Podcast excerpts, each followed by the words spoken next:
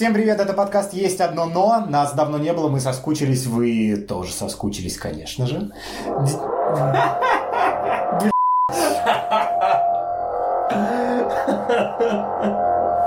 Нас стало трое.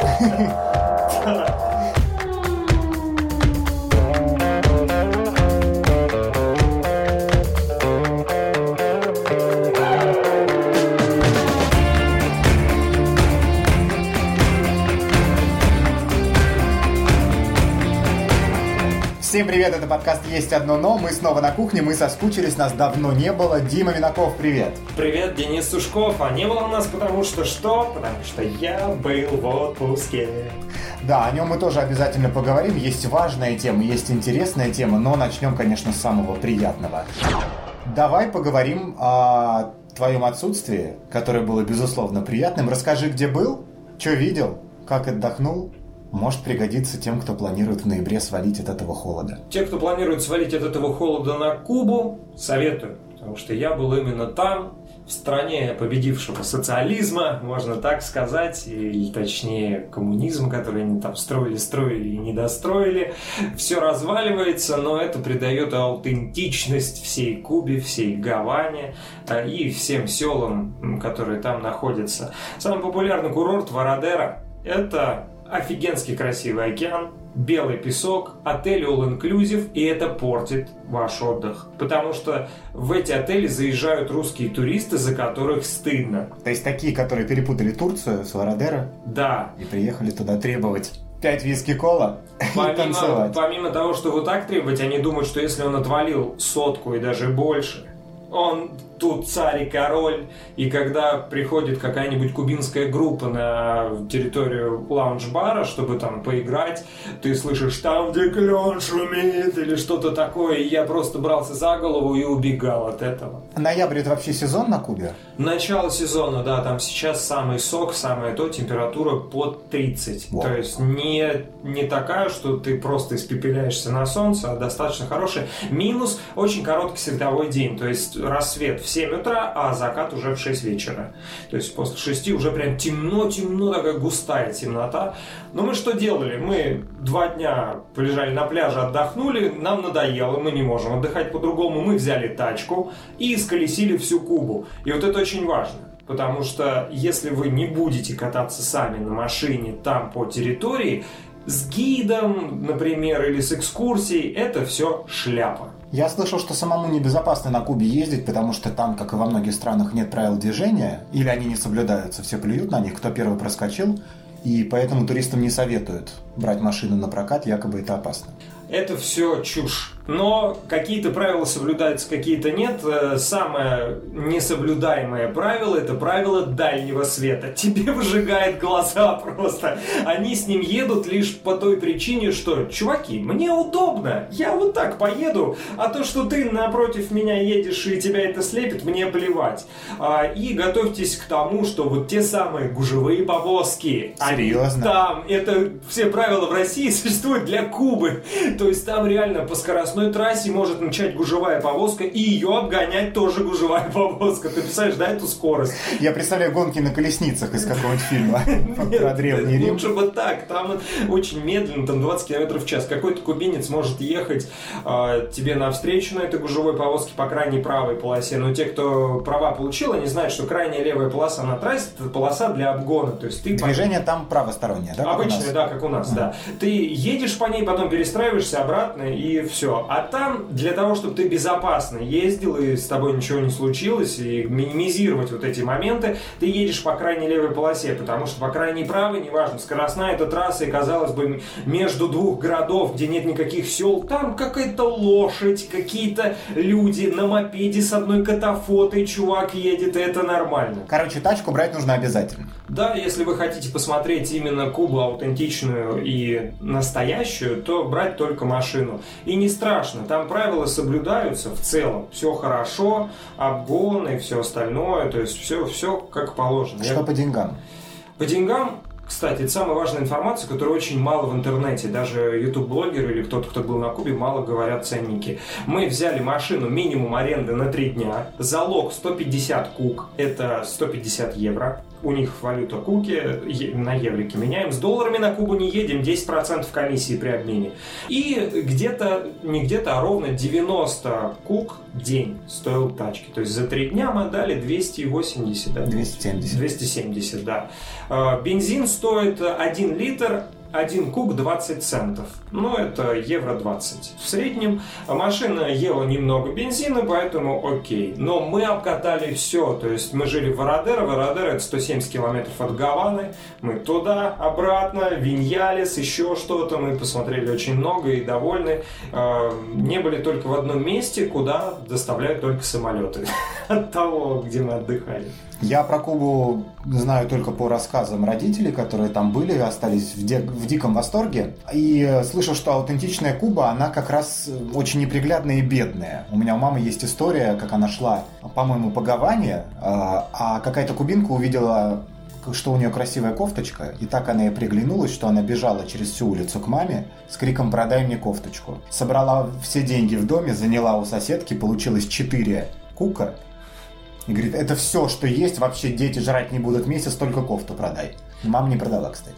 Это есть такая история, там даже на пляже ты можешь отдыхать и проходить э, какая-нибудь кубинка, которая выменивает, то есть там ченч, когда ты предлагаешь им, они, допустим, могут тебе сигары или ром отдать, а ты, например, отдаешь свою футболку или кофту. То есть признак зажиточного кубинца – это белые вещи, потому что у них очень дорого стоит порошок, а, стирать это тоже деньги, потому что на океан ты не пойдешь в соленой воде, нужно стирать в пресной, водопровод, все это дорого, и поэтому очень дорогие кубинцы, которые торгуют запрещенными препаратами и там чем-то еще, это сразу их видно, они все в кипельно-белом. Вот эти тачки из мультфильма, шикарные розовые всякие такие, это как гештальт, на котором действительно надо прокатиться, но они с виду красивые, внутри, конечно, кое-как они там их пытаются поддерживать, ну, 62-го года накатались вот Шевроле, ну, капец. Что по рому и сигарам? Отличается ли вкус? Отличается. Для человека, который, ну... Не соображает, да? Ну, который, да, приходит и говорит, ну, Бакарди, ладно, вроде норм. Там Бакарди нет, там все другое, там Понятное дело. Havana Club и Мулата, как-то еще э, вкуснее все. Ну, потому что солнце, море, океан, на секундочку, да? Ну да, там, там хоть шашлык поешь, тоже вкуснее. И у меня был такой маленький гештальдик желания, вот как у нашего общего с тобой знакомого, он впервые попробовал суши в Японии. Угу. То есть он ни роллы, ничего такого не ел в России, он попробовал это в Японии, я не курю. И как не курящий человек, я попробовал кубинскую сигару с бокалом рома, глядя на океан на Кубе. Все, комбо. Я это собрал. Ну и давай, раз уж начали о деньгах за машину, сколько стоит поездка на двоих все очень просто, нечего скрывать. А, смотрите, какая история происходит с отелями. А, на Кубе, что называется четверка, это устойчивая двушка с плюсом. Прям вот так, ни меньше, ни больше. И в такие отели ты едешь, вроде бы четверка, кормят неплохо, а, ты встретишь там вот этих русских туристов, за которых тебе будет стыдно, но если на это не обращать внимания, за это придется отдать 100 плюс, 122, где-то 120, 125. Только отель. Ну, От... то, то отели и билеты. Отель, перелет. питание, перелет, трансфер, да. Вот это все входит. А затем твои же расходы, какие ты хочешь. То есть мы ужинали, когда нам надоела вот эта all-inclusivская еда, потому что она на третий день все равно однотипная. И ты такой думаешь, ой, ладно. Причем разница в том, что ты брал бы без питания или с питанием не такая большая, поэтому мы взяли с питанием на всякий случай. Кормят вкусно? Средняя, обычная. У них нету какой-то своей какой-то кухни в виду бедности. То есть, ну, нету там такого. То есть, в ресторанах ты можешь встретить крабов, креветок и чего-то еще, на all-inclusive этого не будет. Ну, только если в какой-нибудь ультра пятерке или где-нибудь еще. И у них вечная маньяна. Проблемы в твоем номере – это твои проблемы. Проблемы не у тебя, за ресепшеном их нет. А, мы сняли номер, у нас он был на первом этаже, но с видом на океан. Я такой, вау, подбегаю к балкону, двигаю дверь, она не открывается. Точнее, она открылась по диагонали, так, вверх чуть-чуть. Я такой, что? Смотрю, внизу саморез. Они решили проблему поломанного замка саморезом. Мы подходим на ресепшн, объясняем, дайте нам отвертку, мы сами там все решим. Они, ну, отвертка, вы сумасшедшие, типа, до свидания.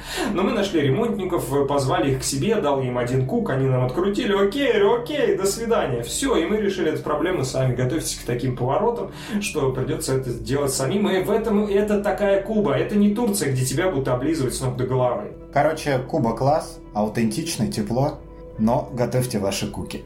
Это абсолютно верно. Потому что когда ты туда приезжаешь, вроде бы там чуть-чуть, тут чуть-чуть. В общем, на двоих на 9 дней 200 с куста. Но зато воспоминания, потому что ты же не будешь туда летать, ну, каждый свой отпуск. Во-первых, 12 часов лета. Как человеку, который видел Кубу только на фотках, скажи, есть ли там возможность сбежать на уединенный пляж? Знаешь, когда закат, океан, песок, никого вокруг. Да, есть потому что вся территория Вородера, которая насыпан вот этот белый песок, он огромный, кипельно-белый, э, вроде бы и отелей много, но к вечеру народ расходится, и можно найти то место, где никого, и сфоткаться так, что никого. Особенно, знаешь, в какой момент? Э, в 6 часов, где-то начало седьмого, начинается ужин all-inclusive.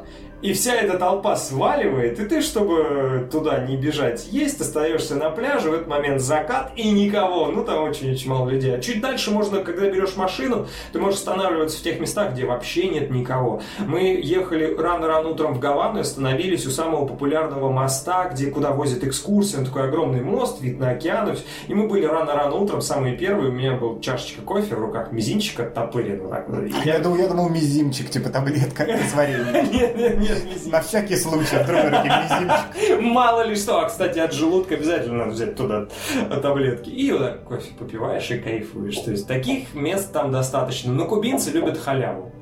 Обсудили машины, деньги, условия, еду, алкоголь, само собой. Давай обсудим еще коротко кубинских людей, кого видел, как живут, что интересного делают они там.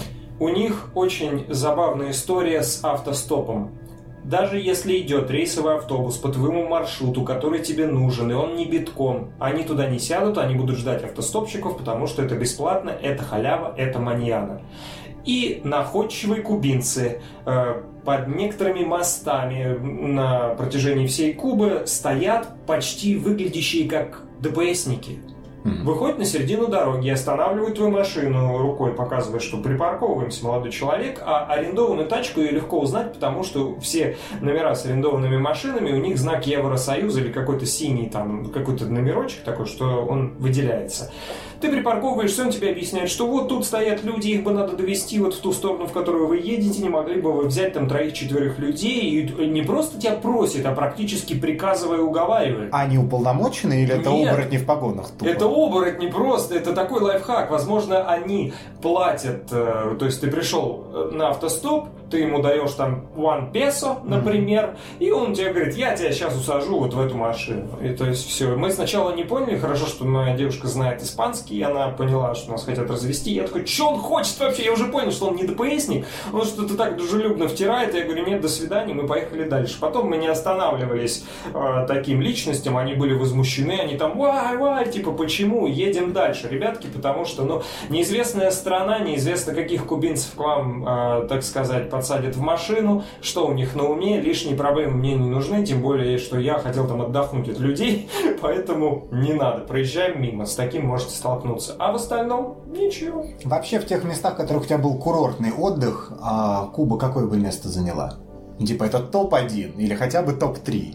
Это топ-экзотик. То есть это такая точка на карте, в которой надо побывать. Просто отдохнуть, слетав в Турцию и э, побыв на пляже, но не побывав в Стамбуле, это два разных отдыха, это две разные страны, Согласен, как будто. Да.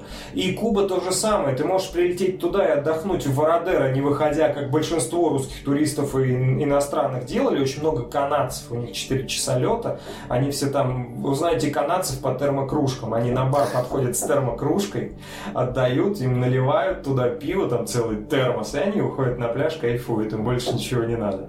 И поэтому в Кубу, если прилетать, то только вот смотреть все это это там и водопады, и горы, и сочетание пляжа и океана.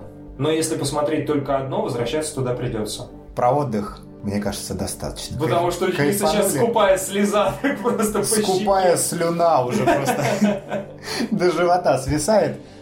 Поговорим о серьезном. И пока ты там, хотел сказать, прохлаждался, но на самом деле грелся на кубе с бокальчиком рома, у меня назрел вопрос, который нам срочно нужно обсудить. Появился он э, в связи с э, проблемой моих друзей. Обрисую сейчас тебе и всем остальным. Ребята а, пишут новости для паблика ВКонтакте. Делают это добровольно, не получают зарплату, просто им в какой-то момент стало интересно, такое творческое объединение. И у них а, растет число подписчиков, уверенно, стабильно. И, естественно, как всегда бывает, помимо благодарного народа, который ставит лайки, репостит, пишет приятные вещи, появляются хейтеры, которые пишут э, такие комментарии, как «фу, скатились», «автор ничего не понимает», «опять говно», «когда уже будет нормальный контент». То есть люди бесплатно потребляют то, что эти ребята производят, и остаются недовольны. Я когда общался с ребятами на эту тему, они сказали, что их, э, эти хейтеры, дико дизморалят. Ну, то есть, э, подрывают интерес как-то к этому делу, заставляют в себе сомневаться, хотя их на самом деле, ну, очень маленькое число от количества подписчиков. Я им предложил решение, мол, ребят, у вас несколько тысяч человек читают ваши новости, а комментарии такого рода пишут, ну, десяток-два. Забаньте их, заблокируйте, киньте в черный список, вы не будете этого видеть, вам будет комфортно, Всем хорошо, продолжаем расти дальше и работаем. На что услышал тонну возражений э, из серии, что блокировать людей в интернете – это поведение обиженки. Собственно, весь вопрос. Этично ли молча блокировать неугодных тебе людей в интернете? Если да, то за что? За то, что тебе некомфортно. Я бы тоже за такую вот историю. Очень забавно смотреть на людей, читать такие комментарии. Я, правда, их быстро пролистываю, закрываю, чтобы не портить себе настроение. Дело в чем?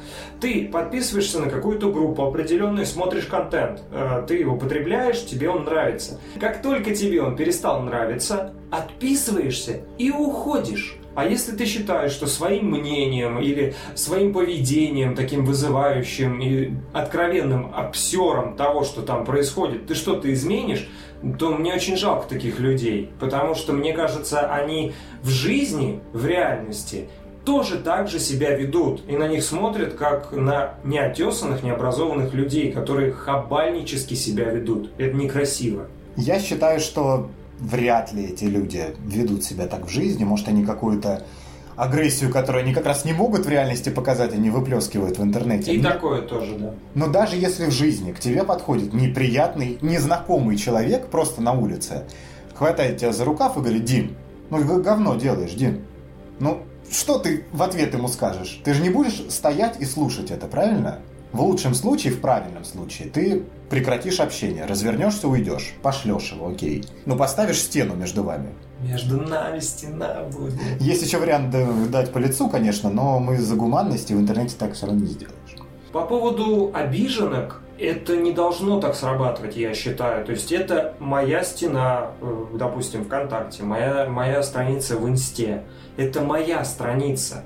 Я туда выкладываю фотографии в первую очередь для себя и для своих там самых близких, любимых друзей. А основная толпа, которая потом приходит и подписывается, кого я не знаю, если кто-то из них начнет писать мне какие-то гадости, или даже из близких знакомых, друзей, кто пишет какой-то неугодный комментарий, я спокойно пишу в личку, либо удаляю и говорю, что слушай, ну не пиши ты такое, мне не нравится. Я не хочу, чтобы на моей стене вот так это выглядело. Но это все равно, что вы открываете свою тетрадь и начинаете там писать. Подходит человек и просто перечеркивает что-то и идет дальше. С личными страницами, я думаю, и так понятно, никто не может туда лезть. Ну, все могут, конечно, это интернет, но ты там царь и делаешь все, что хочешь. А в публичном поле, ну то есть ребята ж пишут э, не для себя, не чтобы они друг у друга эти статьи читали, а для какой-то общественности, для своих подписчиков стараются. Вот к нашему подкасту, если, например, набегут люди в комментарии, понаставят нулей, по-моему, нельзя нуль в iTunes ставить, единички. Понапишут, что вы уроды, стрёмная хрень и вообще это отстой? Да. Ну там же банить нельзя. Ну хорошо, допустим, они это будут писать где-то еще. Зачем вы тогда нас слушаете? Не слушайте. Я, я не оскорблюсь никоим образом, если вы просто не будете слушать. Если вы считаете, что я делаю говно, то почему вы тогда считаете, что ваше мнение правильное? И вообще, насколько нужно быть говноедом, чтобы вещь, которая тебе дико неприятна и вызывает такой дискомфорт, что ты ставишь этому единицу, пишешь комментарии, ее нужно продолжать потреблять, продолжать читать, продолжать слушать, смотреть и так далее. Я вообще за то, чтобы убрали лайк, дизлайк и вообще эти сердечки, потому что иногда смотришь контент на ютубе, и понимаешь, что сделано все круто. Вот, ну все. И от информативности, и, в принципе, съемка хорошая, и все окей, и пролист, и очень, допустим, 100 тысяч лайков и 20 тысяч дизлайков. ты думаешь, кто эти 20 тысяч людей? И ты смотришь, потом листаешь комментарии и думаешь, почему вы поставили дизлайк? Ой, мне не понравилось, как та бабка повернулась и он ставит дизлайк. Я хочу, чтобы лишили таких людей этой возможности. Это вот как в клипе The Hatters, когда, я забыл, какая песня, по-моему, один из последних клипов, когда там по сюжету клипа парень такой упитанный сидит, ставит дизлайк, пишет плохой комментарий, а потом они в итоге группу эту, которую он поставил дизлайк, пришла к нему домой на корпоратив, типа в день рождения, и они разнесли там ему хату. Как что-то в этом духе. То есть, мне кажется, это очень-очень низко так делать, когда это абсолютно не аргументировано. Ну вот, эй, говно, пойду дальше. Вообще идея здравая убрать выражение оценки оставить просто просмотры как инструмент измерения. Тебя смотрят много людей, значит классно делаешь. При этом, знаешь, как я бы сделал просмотры по хронометражу? Я сейчас задумался. А, дизлайки, может быть, приносят какую-то пользу. Если ты, например, человек в сфере новый, делаешь что-то для себя новое, тебе интересно мнение окружающих, так или иначе, твои друзья, твои родные, ну, слукавят, ну, приукрасят. Очень простая схема. Если э, ты хочешь спросить мнение, то один дизлайк или слова «это все говно» тебе не сделает погоды. То есть конструктивная критика не будет переходить в оскорбление. Самое неприятное в этом хейте в том, а, что ты не можешь ответить людям. А зачем? Ну это как масло в огонь подливай. Многие пытаются. Ты же сам упомянул клип Хейтерс, где они сняли видос, по сути, про хейтера. Ну, то есть, да. ответ всем, кто их ненавидит. А Ира Шихман, которая ведет программу «А поговорить» на Ютубе, интервью делает, у нее была рубрика, где она в конце каждого выпуска зачитывала пять самых диких комментариев, где ее оскорбляют как только угодно, и как-то на это отвечала. Самое ужасное, что когда на одного человека, популярного известного, набрасываются сотни, а то и тысячи недовольных, просто чтобы закидать говном, он не может им адекватно ответить. То есть отдельно ради них выпускать что-то глупо. Такое есть, и когда такое делают, это не всегда срабатывает, люди не слышат. То есть они не хотят уже волна. Я не понимаю э, протест, когда это настолько накатано идет, просто подхвачено за там, я не знаю, ну за что, за какую-то вот вообще такую маленькую-маленькую деталь, из этого раздувается какая-то огромная истерика, и все там, ва, ты гад, и все забывают. Самое обидное в жизни, что происходит, человек может 100 миллионов дел хороших сделать, ошибиться один раз, да. его засрут так, его запомнят за то, что его обосрали. Это нас так не ново, и мы так это... Мне кажется, когда мы это изменим, человечество изменится. А если ты, как преданный поклонник э, блогера, журналиста, певца, действительно считаешь, что твой кумир, ну, ошибается, идет по не той дороге и хочешь ему как-то помочь, должен же быть инструмент, чтобы это высказать. Этот инструмент есть, это комментарии. Можно сердечки убрать, дизлайки убрать, но комментарии тоже с фразой «Ой, это стало говном» и «Идите все нахер, отписка» э, тоже и человеку не поможет, ну, тому же ютуберу, там, журналисту или кому-то еще. И в целом просто, знаешь, так, я плюнул, насрал, убежал. Зачем? Ну ты просто тогда отпишись. Или если ты, ну так, э, сердцем болеешь, э, напиши такой конструктивный, спокойный комментарий. Мне кажется, когда люди что-то конструктивное пишут, это заметно, что это поднимается повыше, потому что нравится что-то, когда пишут нормальное. Я вообще, в принципе, сторонник э, голосования рублем, это называется. То есть, когда а, твоя любимая компания выпускает игру, которая тебе не понравилась, чаще всего просто такие скандалы в игровом сообществе возникают, начинается бешеный шум. Э, им занижают оценки за все предыдущие проекты, пишут в интернете огромные треды на несколько тысяч комментариев, но суть-то не меняется, компания по-прежнему получает деньги. Если тебе что-то не нравится, то, что производит компания, самый простой вариант не приносить ей денег, не да. покупать, не приносить денег блогеру, не смотреть, не приносить денег музыканту, не скачивать. А на того, херовое что... кино не ходить. Не ходить на кино, которое, по твоему мнению, плохое.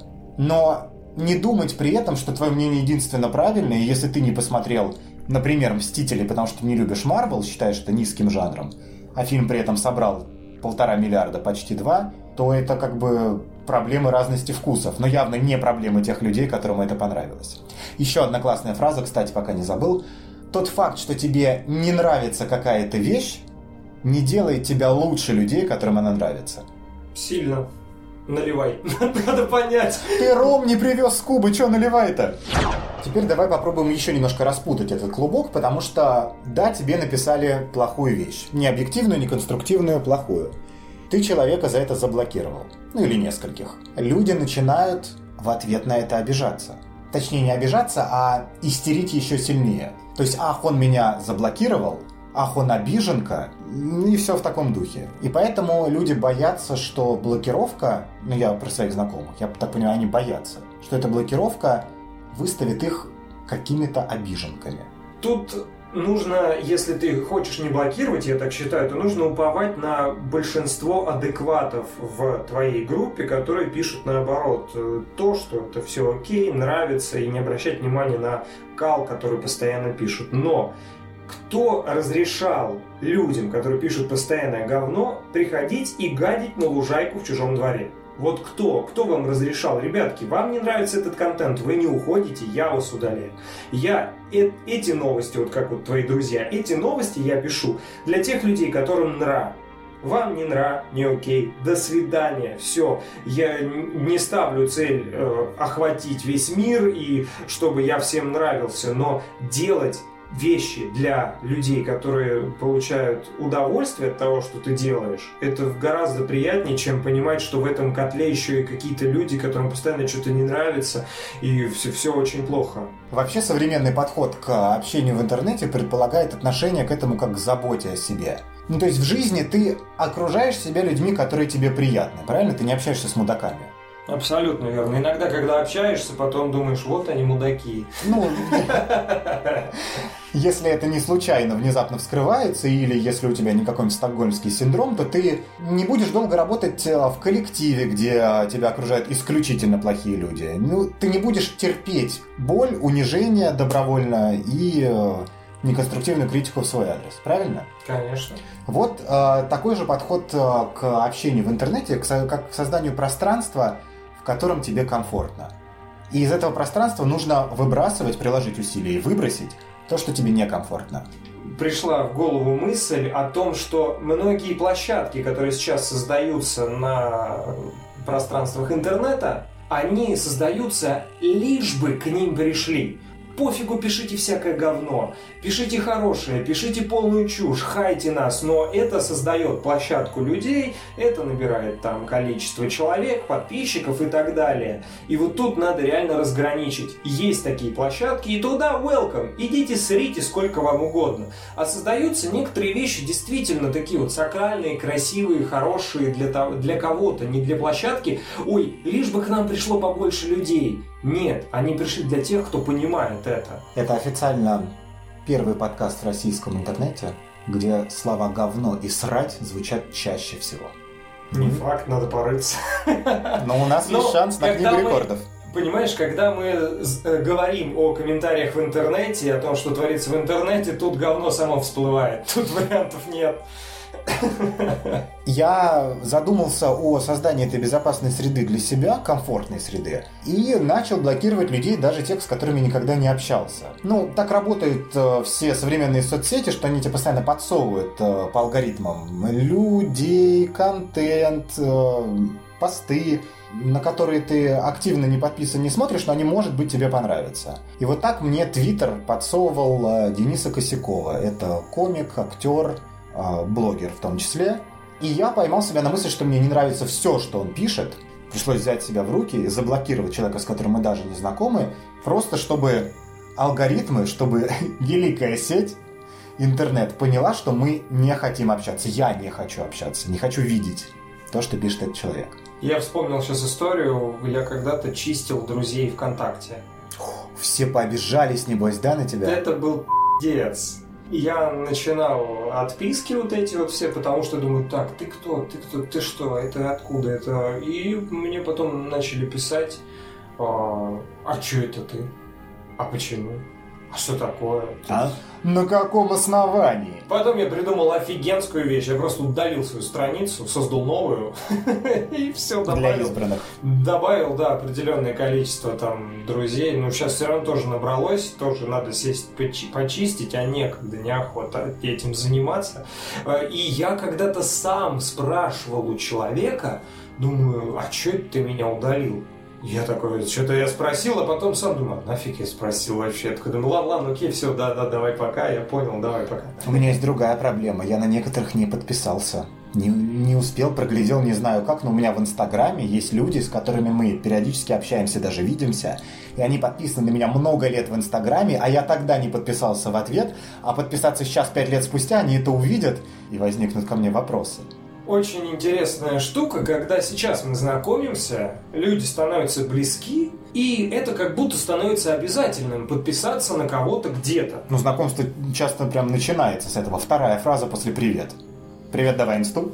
И я так э, на некоторых и не подписан до сих пор. Есть люди, которых я знаю, я на них не подписан. Ну, блин, зачем? Почему, если я знакомлюсь с человеком, у него там, например, цветочная лавка, я должен подписаться на магазин его цветочной лавки? Иди нахер. Точно так же, как если ты встречаешь человека и не хочешь с ним близко дружить, ну, например, вы Даешь ему одноклассники.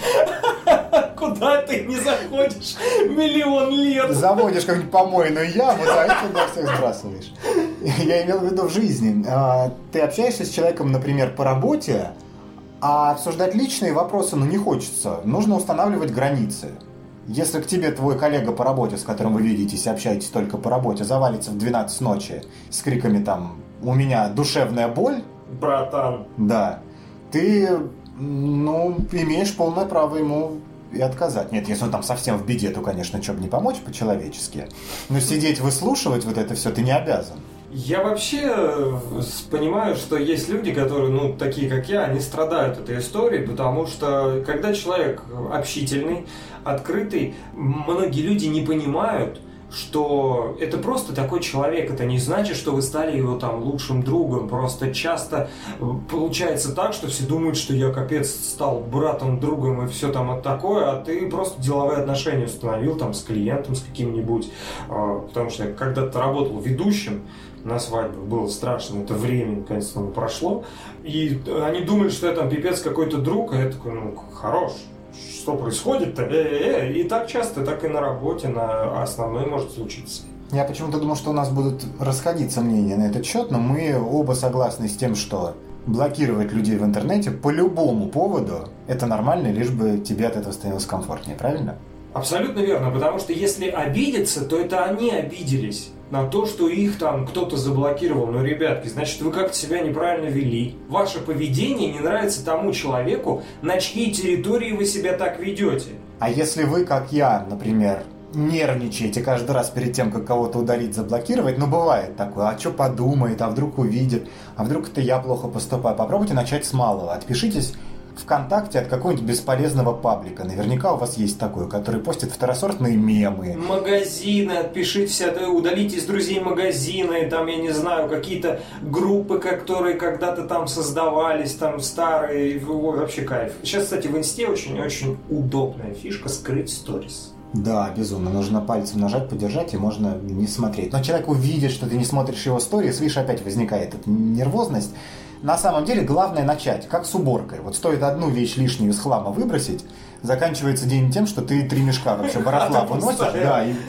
просто в мусор. То же самое. Попробуйте с малого, а потом поймете, что просто у вас перед глазами визуального мусора реально стало больше. Ой, точнее, меньше. Больше остался как раз тот, который не вот на ту, оно. Не на ту кнопку нажал, подписался на 10 других визуального мусора становится меньше, и вам захочется еще больше двигаться к этому безопасному пространству, которое заставляет вас чувствовать себя комфортно, и при этом дает информацию, которая вам интересна и не вызывает негатива. У меня, кстати, периодически ловлю какую-то э, волну того, что я хочу вот либо нафиг все удалить, ну, то есть инсту, ВКонтакте, где вот я там есть, э, все это удалить вообще, не залазить, не залазить, не залазить, и, может быть, вообще как бы вылечиться от этой болезни Инстаграма и побольше читать каких-то полезных статей, журналов, смотреть те фильмы, которые я смотрю. В принципе, мне и сейчас есть столько времени, но все равно. У этого есть термин даже, называется цифровой детокс. Либо э, наступает такой момент, что я хочу наоборот себе много подписчиков, много историй, много постить, много чего-то рассказывать, и вот эти какие-то качели, они постоянные. То есть э, как-то я прям не знаю. Вот не знаю, что делать. У тебя же был классный шанс на той же Кубе не удалять сами аккаунты, а просто приложение удалить или отключить уведомления в них, например. Я так сделал с Телеграмом, потому что там много рабочих чатов, каких-то всяких разных, ну или просто чатов, где все кто-то пишет. Это я выключил. А инста мне была нужна, потому что я постил именно в сторис э, какие-то такие полуполезные вещи, насколько мне это казалось, интересным и полезным, чтобы люди узнавали. Потому что я как раз там рассказал об аренде автомобилей, мне народ просил вот эту всю информацию. Там интернет у них по карточкам. Это очень круто, потому что когда садишься путешествовать, ты садишься в машину, едешь путешествовать в Гавану, ну и там смотреть достопримечательности, все, в дороге у тебя нет интернета, у тебя нет интернета в Гаване, только возле какого-нибудь отеля, который раздает Wi-Fi, тебе нужно пойти купить карточку, один час стоит один кук, одно евро, ты стираешь пин-код и пароль, вводишь, и ты час можешь сидеть в интернете. Ты можешь выйти, потом опять зайти, время фиксируется, входа-захода, и все товарищи, никаких вам... А, кстати, нельзя посмотреть фильмы, сериалы, они там заблокированы для просмотра на территории этой страны, так что только качать. Зато океан. Ради океана можно интернет по карточкам потерпеть. А я, кстати, вообще не обламывался. Если вы еще до конца не убедились в том, что такая профилактика цифровая необходима, а, есть пара примеров напоследок у меня. Во-первых, если вы боитесь, что человек, а, которого вы заблокируете, задает на вас обиду, представьте, что этот человек приглашает вас на свидание, а вам не хочется. Вы же не будете соглашаться идти с человеком на свидание, только чтобы он не обиделся. Прикольно. Можно даже представить, что этот человек а, позвал вас на юбилей своего дяди. 60-летнего, например, какого-нибудь, а вы не знаете ни его дяди, ни кого-то тоже зачем идти. Вы в любом случае хоть как-то, хоть отмазами, хоть вежливо, но откажетесь. А если вы согласитесь в такой ситуации, тогда стоит что-то прояснить в своей голове. И финалочка история про японского игрового дизайнера. Зовут его Хидеки Камия. Это безумно популярный в Твиттере мужик, который э, создал игру Bayonetta, например. Он знаменит больше своей активностью в Твиттере, чем, наверное, даже играми. На него подписано под 200 сотен тысяч человек, и он блокирует людей по любому поводу. У него есть закрепленный пост, в котором говорит за повторяющиеся вопросы – блок. За вопросы, которые меня лично раздражают – блок. За вопросы, когда выйдет новая игра – блок. За все, что ему не нравится, он блокирует людей. Недавно один из блогеров выяснил, что в сумме он заблокировал 17 398 человек, он узнал точное число. Мне интересно, есть ли среди этих э, людей, которые попали в бан, его близкие друзья или просто друзья или знакомые? Мне кажется, у него есть секретный аккаунт, в котором он э, общается с близкими, знакомыми, а этот общественный, и там он творит, что хочет, полную вакханалию, точнее, полная монархия у него. Просто почему-то, э, я даже, кстати, сейчас вспомнил свою учительницу по литературе, русскому языку, я бы сейчас с ней точно поспорил бы, ее надо в подкаст. Потому что она когда-то э, разговаривала о звездах шоу-бизнеса с нами и говорила о том, что все, это ваша жизнь или не учительница русского языка и литературы. Какая-то из учительниц, давайте так, чтобы обелить немножко, не очернять, э, о том, что вот звезды, вы, ребятки, готовы к тому, что вы поете, там танцуете и все делаете. Будьте готовы, что вот будут смотреть ваше белье, вот почему вы скрываете, вы должны все рассказывать. И я такой думаю сейчас, ты че вообще? Что это за ерунда? Я не хочу рассказывать, не буду рассказывать, как у нас сейчас, да, там нужно свою жизнь вот на показ в Инстаграм, всю семью, это тот, это там это здесь-то. Нет, я даже вообще не против, если какой-то из э, звезд шоу-бизнес какая-то возьмет и заблокирует, закроет свой аккаунт и заберет туда определенное количество друзей, людей и все и на него наверняка обрушится там шквал чего-то там, как на Джастина Бибера, когда он там что-то заблокировал свой инсту или удалил его. Да, он удалял Инстаграм, а потом, кстати, несколько лет и до сих пор продолжает лечиться от депрессии, ну потому что мне сложно даже представить, а писать словами, наверное, еще сложнее, каково это выносить ежедневно тонны хейта, которые на тебя сыпятся. У него есть поклонники, обожатели, и их тоже много, но это не приносит тебе удовольствия, когда есть тысячи, а то и десятки тысяч людей, которые караулят тебя во всех соцсетях, а иногда и вживую, чтобы сделать или сказать гадость. Это ужасно. Да, я не понимаю таких людей, наверняка никогда не пойму, потому что Джастин Бибер, несмотря на то, как он там стал популярным, что-то еще там его истории завидуют, он продал машину за 500 миллионов там, с чем-то и отдал все на благотворительность. И вот те люди, которые рот на него открывают, сука, вы вот сначала так сделаете, а потом скажите, я так же делаю, но вот тут он мудак. Окей, тогда я еще, может быть, подумаю, где он смудачил. А так вообще респект пацану. Короче, вспоминая старую интернетную мудрость из нулевых, не кормите троллей. Блокируйте троллей, а нас кормите оценками в iTunes. Положительным, конечно, 5 звезд, иначе забаним везде. Просто в край, прям бэм. Это подкаст «Есть одно но». Мы выходим в iTunes, в Pocket Cast, в Казбоксе, ВКонтакте и на всех ваших любимых площадках, кроме Яндекса, который нас почему-то не добавляет. Да, кстати. Но мы попробуем с этим разобраться и обязательно еще вернемся, чтобы что-нибудь обсудить. Дима Минаков. Денис Сушков. Было клево. Пока. Пока.